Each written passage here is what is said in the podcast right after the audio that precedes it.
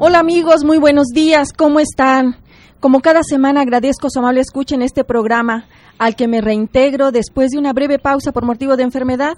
Gracias a Dios, a los médicos y al amor y cuidado de mi familia, en especial de mi esposo, estoy de nuevo aquí con ustedes.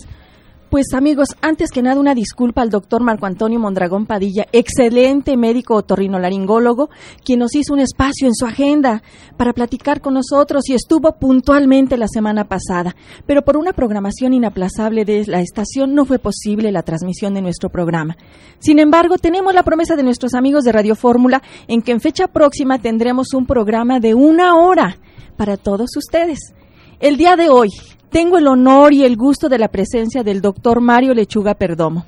Muchísimas gracias, doctor Mario, por estar aquí con nosotros. un placer también. Hoy platicaremos sobre epilepsia. ¿Quién es el doctor Mario Lechuga Perdomo? Es médico neurólogo pediatra, egresado del Hospital de Pediatría del Centro Médico Nacional Siglo XXI. Actualmente está en el Hospital General de Zona número 3 en San Juan del Río. Está certificado por el Consejo de Neurología y Pediatría y es miembro de la Sociedad Mexicana de Neurología Pediátrica y de la Sociedad Queretana de Pediatría. Por su currículum, doctor, yo creo que por aquí le paramos y no nos llevamos todo el programa. Bien, doctor, pues fíjese que este, este tema nos ha dado muchísimas, muchísimas inquietudes en nuestro público. Yo le comento que tenemos una página del Colegio Médico a quien también a nuestros amigos invitamos a que la, que la consulten. Es www.cmqro.org y ahí van a escuchar esta y las demás entrevistas. Entonces también nos escriben dudas sobre algún tema. Ya un poquito más adelante le leeré alguna de las consultas que nos han hecho.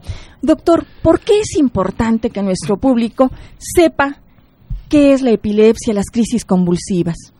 Bueno, es importante conocer este tipo de entidades porque, bueno, la incidencia que se presenta en la población mundial pues es considerable, hablamos del punto 5 a 1.5% de la población que presenta este tipo de problemas.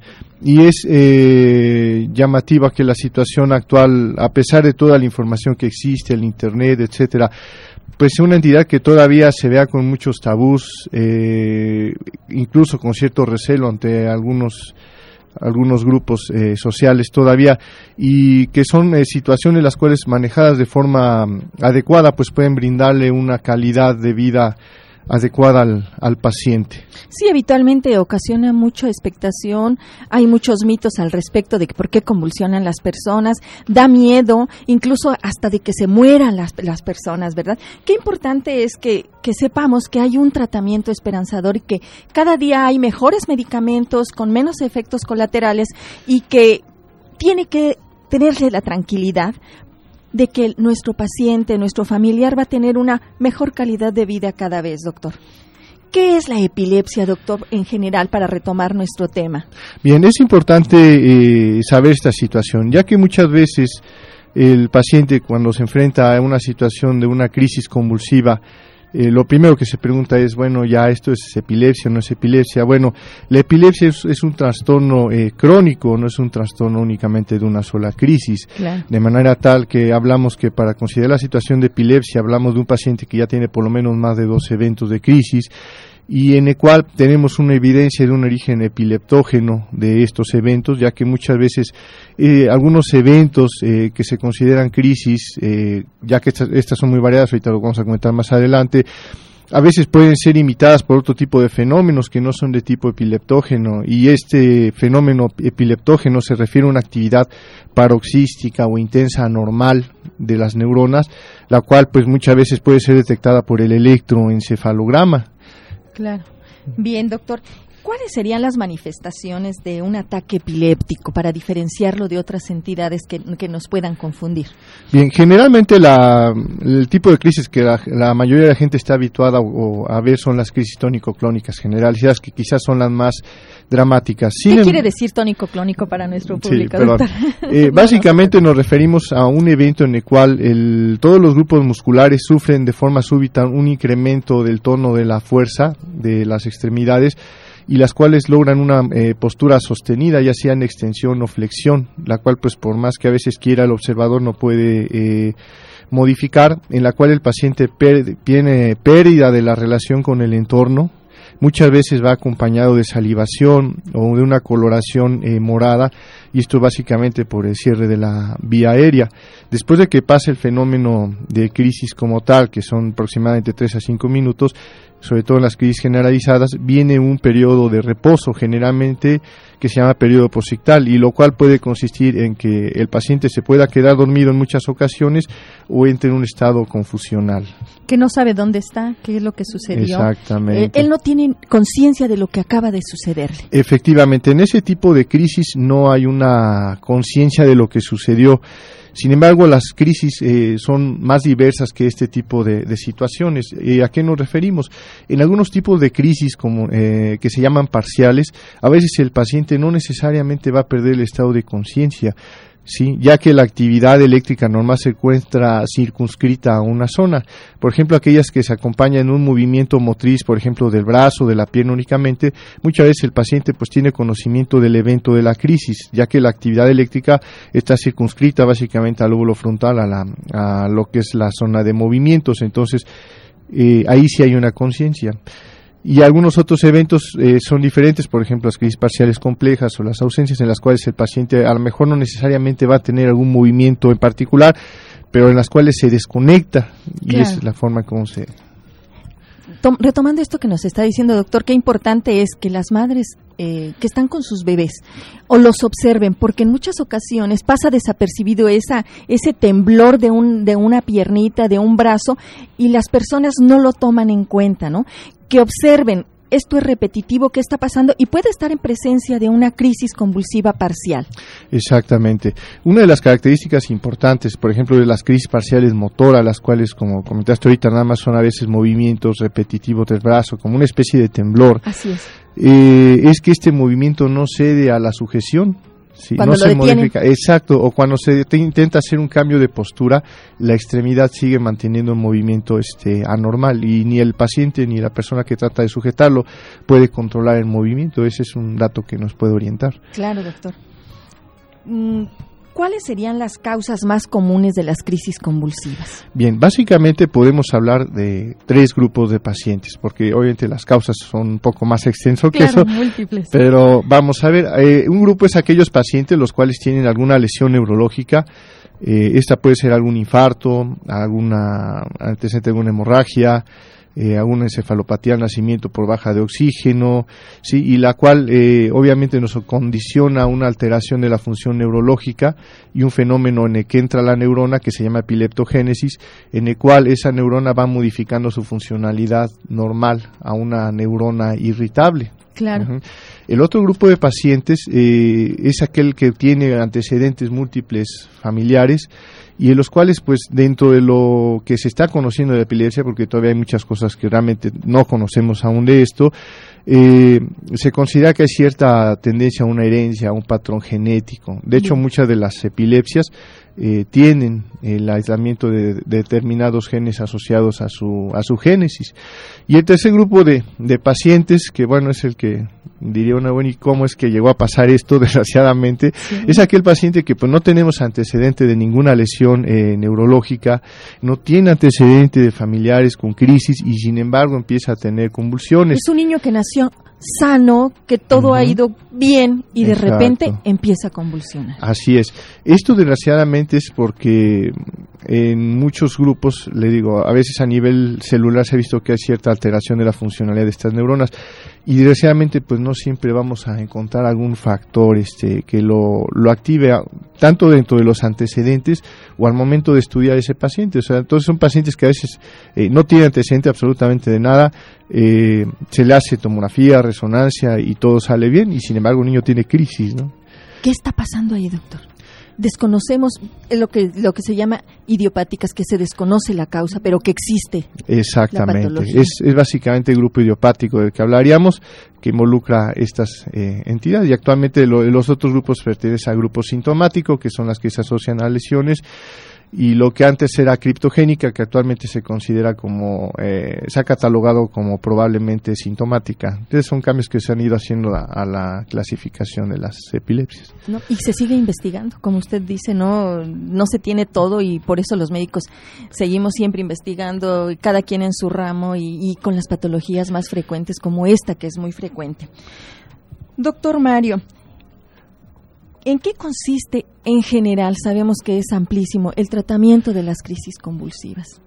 Okay. El tratamiento básicamente consiste en lograr que estas neuronas que se encuentran descargando de forma anormal eh, regulen otra vez su función. Sí, básicamente actuando a nivel o de la membrana de la neurona o de otros mecanismos eh, que produce el cerebro para poder controlar el exceso de actividad en base a esos mecanismos es, eh, que actúan la gran mayoría de los antiepilépticos. Obviamente estamos hablando de epilepsia como tal, no de crisis ocasionadas por un trastorno metabólico u otra índole diferente, lo cual no, entra en epilepsia, pero básicamente eso es lo que hacemos con los medicamentos. No es que la, la estemos curando, la estamos regulando la función de esas neuronas y bueno, de ahí a un plazo posterior que puede variar entre dos a tres años, se espera que este grupo de neuronas que descargan de forma normal pueda lograrse posteriormente una regulación por parte del cerebro y en algún momento que él por sí mismo con los mecanismos por los mecanismos que tiene para controlar eh, esta actividad pues pueda por sí mismo volverlo a lograr. Es cuando vemos por ejemplo que después de tres cuatro cinco años se disminuyen los medicamentos y el paciente está mejor y se disminuye la dosis y el paciente está mejor y puede llegar ya a no convulsionar y de quedarse sin medicamento doctor. Así es eh, obviamente para hablar de la situación de posibilidades de éxito en cada paciente es diferente sí, hay que individualizar. Exacto. Aquellos pacientes que tienen alguna lesión o es una epilepsia sintomática, va a ser un poco más difícil que podamos tener la remisión. En el otro grupo de pacientes eh, es lo que comentábamos, generalmente es un periodo de tratamiento, después eh, una vigilancia con los estudios de electroencefalograma y si en un momento vemos que no hay manifestación clínica ni eléctrica, entonces pues podemos eh, evaluar intento de retiro. Sin embargo, pues eh, tenemos que tener en cuenta que esta posibilidad de éxito no es siempre del 100%, en promedio hablamos de un 80% de posibilidad de éxito. Y sin embargo, pues es muy bueno ese 80, muchos pacientes pues no reinciden. Por supuesto, doctor. ¿Qué tanto limita a una persona con crisis convulsivas, epilepsia, llevar un estilo de vida como cualquier otra? en especial en la etapa de la adolescencia, doctor, donde los jóvenes buscan ser ellos mismos, donde quieren salir de noche, ir a los antros, manejar, tomar bebidas alcohólicas, etcétera. ¿Qué tanto, qué tanto esto limita su, su estilo de vida, doctor? Yo creo que eh, habría que manejarlo por partes. Desde el punto de vista a mejor que no les llama tanto la atención muchos este adolescentes que lo de la escuela no los limitaría habitualmente. O sea, para estudiar. Para estudiar pueden estudiar, tienen la misma capacidad en general que los otros individuos, igual eh, para situaciones de trabajo. Quizás aquí lo, lo, que sí aquí tenemos que tener en cuenta es que eh, algunas actividades, por ejemplo, como la ingesta de alcohol o el desvelo, pues en cierta forma también en un momento nos puede favorecer la presentación de los eventos. Por ejemplo, otro problema más que veríamos sería que, por ejemplo, algunas luces de las discotecas que flashean de forma intermitente, pues es un estímulo que irrita la corteza cerebral. Entonces, de alguna forma, pues sí, desgraciadamente, quizás en el aspecto que a ellos les interesa, que es el de pues sí los limita en, en eso. A pesar muchas veces de contar con un tratamiento farmacológico, pues a veces lo mejor es no buscar desencadenarlas o buscar que él se someta a estímulos innecesarios para, para que se presenten las crisis. Qué, bien que nos comenta esto. No le impide estudiar. En muchas ocasiones tanto nos espanta eh, y les espanta a los padres de familia que no llevan a sus niños a la escuela, que creen que están con algún retraso, que no tienen la capacidad para, para desempeñar una actividad académica, doctor. Entonces, en cuanto a, a aspecto laboral, tampoco. No, es gente que puede hacer una carrera, puede trabajar Quizás nada más en el único aspecto laboral a veces obviamente es que no podrán estar en algunas áreas de riesgo, Claro. Claro, pero aún así, eh, vamos, trabajos de oficina, etcétera, pues van a poderse desempeñar con cualquier otra persona, van a poderse casar, tener hijos, eh, únicamente quizás, como dicen, de la molestia de estar eh, pues tomando medicamento, yendo a consultas, pero el resto de su vida en un gran, eh, digamos que un 90% va a ser normal. Claro, como en un principio lo comentábamos, hay muchos mitos, muchos miedos, se cree que, se creía que era hasta que estaban poseídos, ¿verdad? sí. O que, o que era un castigo, etcétera. Entonces se oculta. Y en muchas ocasiones eh, los padres mismos eh, ocultan a las escuelas que estos chicos tienen este problema o en los trabajos hacen solicitud y no dicen que es epiléptico. Y, y, en y, y sucede que convulsionan en las escuelas, en los trabajos y para y para si son niños ya quedan con estigmas y con, con baja autoestima incluso o en los Claro. trabajos pueden hasta tener accidentes, doctor. Así es. ¿Qué opina? Yo creo que lo importante aquí es, eh, todavía necesitamos eh, lograr todavía mucho más eh, propagación de la cultura sobre lo que es la epilepsia. Realmente lo, lo que se debe de hacer es pues avisarle a la escuela. Bueno, el niño sí convulsiona, pero está controlado con el medicamento. Las instrucciones eh, que ahorita más adelante vamos a, a comentarlas para la situación de enfrentarse a un evento de crisis realmente bueno no son tan difíciles de ejecutar pero muchas veces son los tabús o los miedos. Así y por ejemplo a nivel laboral pues desgraciadamente el problema que, que hay que sufren muchos pacientes es que pues hay cierta mm, cómo le llaman tendencia a no aceptarlos cuando tienen ese tipo de problemas. Claro. pero realmente si están en áreas eh, que no tienen riesgo pues no tendrían por qué no poder trabajar y pueden ser igual eficientes o más incluso que gente que no tiene el problema. Claro. Fíjese, doctor, que esto que, que comenta es, es muy importante porque en muchas ocasiones esa ignorancia de parte de quien contrata en los trabajos eh, ha relegado a mucha gente es. con este padecimiento y con muchos otros porque ignoran que- de qué se trata y creen que hasta es contagioso. ¿no? y es gente valiosa o sea Por supuesto. no, no la desdeña el tener esto no Claro, claro, doctor. Fíjese, doctor, como le comentaba, eh, nos han escrito a, a la página del Colegio Médico, que se las repito, www.cmqro.org. Y amigos, también pueden llamarnos al 215-2236 y 215-2106 si quieren aprovechar aquí la experiencia del doctor Mario Lechuga Perdomo para, para aclarar alguna duda. Le voy a comentar alguna de las, de las preguntas que nos han hecho, doctor. Nos habló, nos escribió la señora Duli de Málaga, España, y nos dice, mi hijo ha tenido una crisis convulsiva que duró más de 30 minutos. Mi preocupación es que tiene que empezar el cole y que no sé qué puede pasar si le volviera a repetir. Mi pregunta es, ¿quién está formado para ayudar a mi hijo en el colegio si le entra una crisis? Estoy muy asustada, por, favor, por favor ayúdenme. Mi hijo tiene cuatro años, diez meses. Gracias. Bien, ok, aquí habría que considerar más una cosa respecto a lo que comenta ella. A veces cuando se habla de duración de crisis, muchos padres incluyen el periodo posictal. Así es. Habitualmente una crisis dura entre 3 a 5 minutos. Ya cuando una crisis persiste por más de 10 minutos, pues ahí obviamente es cuando hay que correr a un hospital. Y ya hablando 30 minutos eh, de crisis efectiva, hablamos ya de lo que es el estado epiléptico. Aquí habría eh, primero eh, que evaluar si la señora está incluyendo el estado posictal dentro de esto. ¿Qué es lo más seguro? Es muy probable. Ahora bien, si es un paciente que no tiene antecedente de ninguna lesión, un desarrollo normal, generalmente cuando son pacientes con crisis de primera vez, un gran porcentaje no recurre.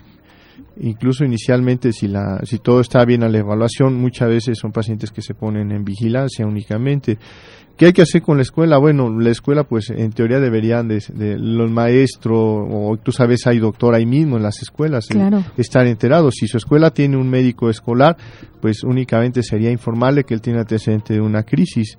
Eh, si no, pues muchas veces al mismo profesor. Como le digo, a veces las, las indicaciones de que sea en un caso en- de una crisis no son tan difíciles, pero el miedo que da en el momento es lo que es lo que Esto modifica impacta, todo. ¿verdad? Y paraliza el poder actuar, actuar adecuadamente. Pero hay que estar consciente, le digo, generalmente se autolimita, tres, cinco minutos y la crisis pasa. Y el hecho que entre en un periodo de sueño no involucra que siga teniendo la crisis, ¿de acuerdo? Claro. Entonces es lo primero que hay que darse cuenta, que va a ser raro aquel paciente que persista convulsionando. Perfecto, doctor. Pues que, que lo tome esto en cuenta la señora, la señora Duli. El señor Alejandro del Distrito Federal nos comenta. Mi hijo ha sufrido dos crisis convulsivas febriles en lo que va del año, una el 31 de enero y el otro el 1 de marzo de 2008. Él tiene un año, dos meses, y quisiera saber si el tratamiento va a llegar a quitarle estas crisis. Le están recetando a temperatura. Ok. Bueno, el, primer punto a favor de su hijo ahorita es que son crisis febriles. Generalmente estas crisis tienen un pronóstico benigno, es decir, que llegan a autolimitarse a más tardar a los 5 años de edad, eh, con o sin tratamiento. Aunque anteriormente las pautas eran un poco diferentes, eh, actualmente este, lo que han demostrado los estudios bueno, y lo que se aconseja por medio de, la, de las academias eh, de pediatría, neurología de, Estados Unidos incluso, es eh, la situación que realmente ya no estamos eh, a todos los niños con crisis febriles medicando con un antiepiléptico de forma prolongada.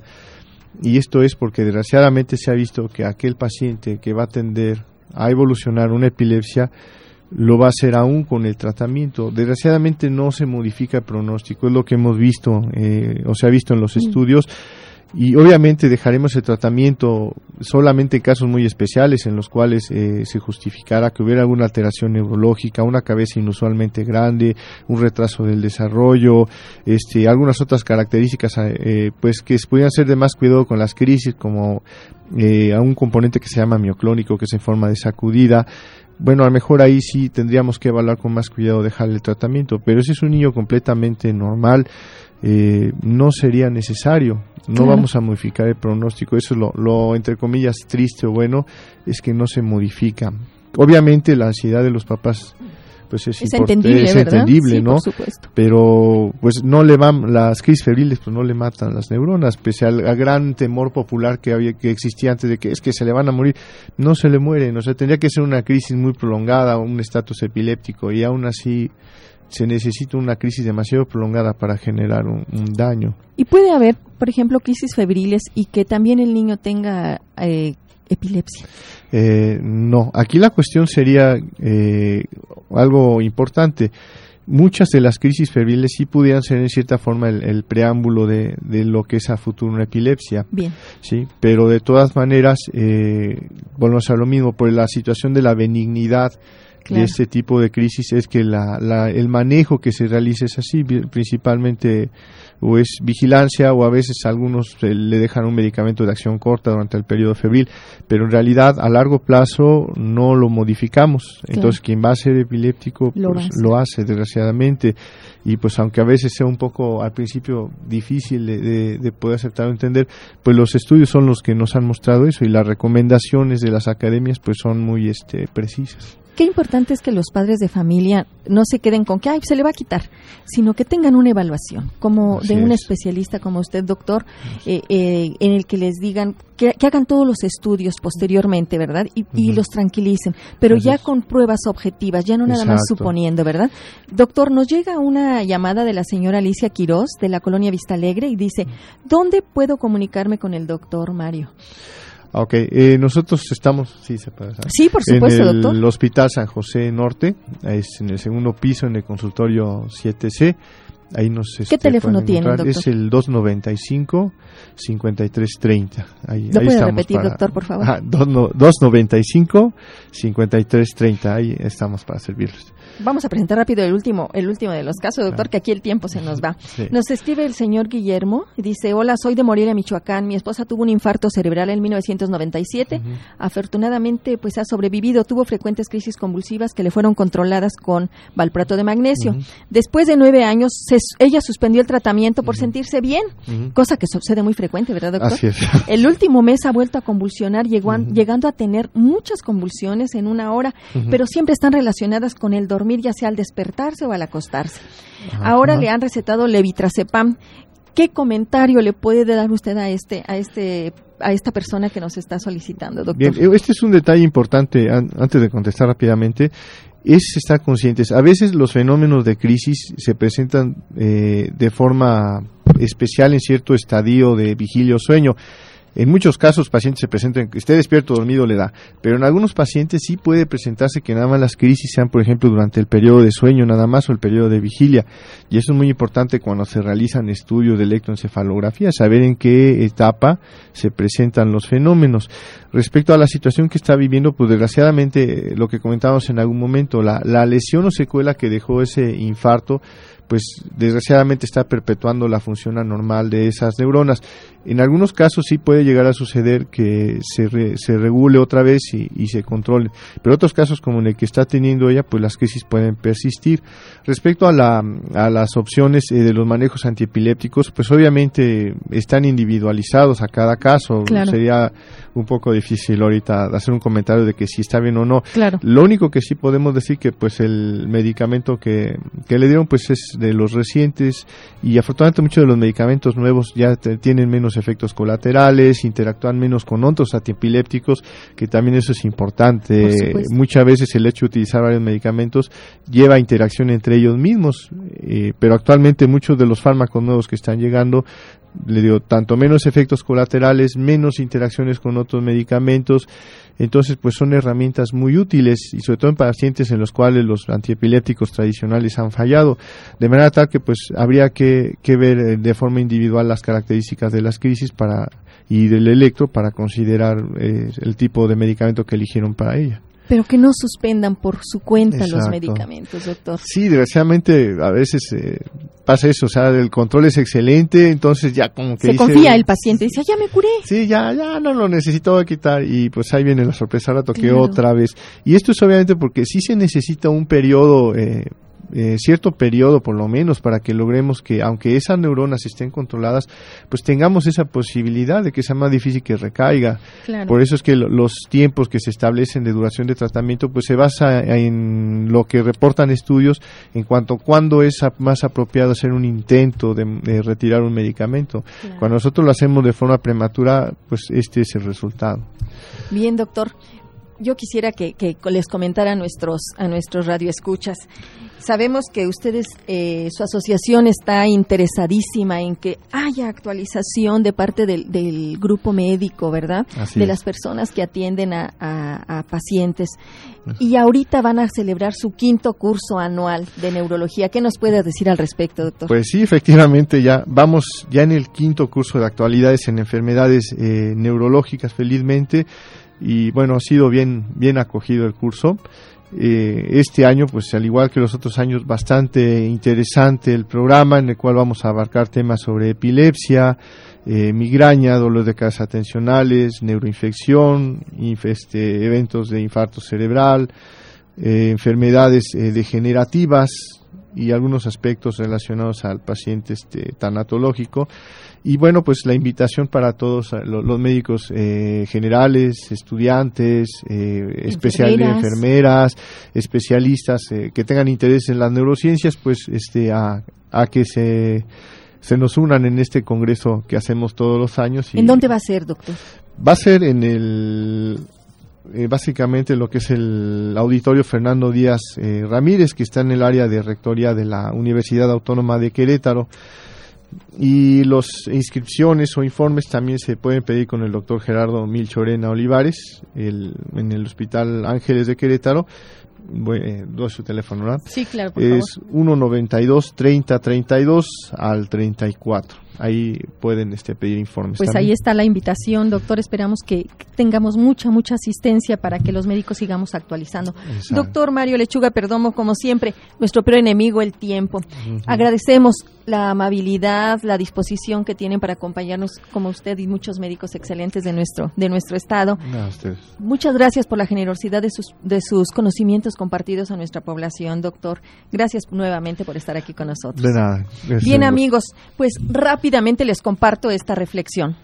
Algunas veces te pasan cosas que te parecen horribles, dolorosas e injustas, pero en realidad entiendes que si no hubieras superado todo esto, no conocerías todo tu potencial, tu fuerza, tu coraje, tu poder. Las debilidades y fortalezas que tú experimentas crean a la persona que tú eres. Son los condimentos necesarios para hacerte crecer. Si alguien te traiciona, te hiere o te lastima, tus sentimientos van a crecer. Dale gracias porque te ha enseñado la importancia de perdonar. Si alguien te ama, ámalo, no porque te ame, sino porque te ha enseñado a amar. Haz que cada día cuente y aprecia cada instante como si fuera el último de tu vida. Bien amigos, por hoy es todo. Gracias a los que hacen posible este programa y en especial a ustedes por permitirnos entrar en sus hogares. Yo soy la doctora Irma Quintanilla González y los espero la próxima semana, Dios mediante, en esta su estación amiga XJX 1250 de AM de 9 y media a 10 de la mañana. Los espero, no nos olviden, Aquí estamos nuevamente con ustedes. Que disfruten de un excelente y feliz fin de semana.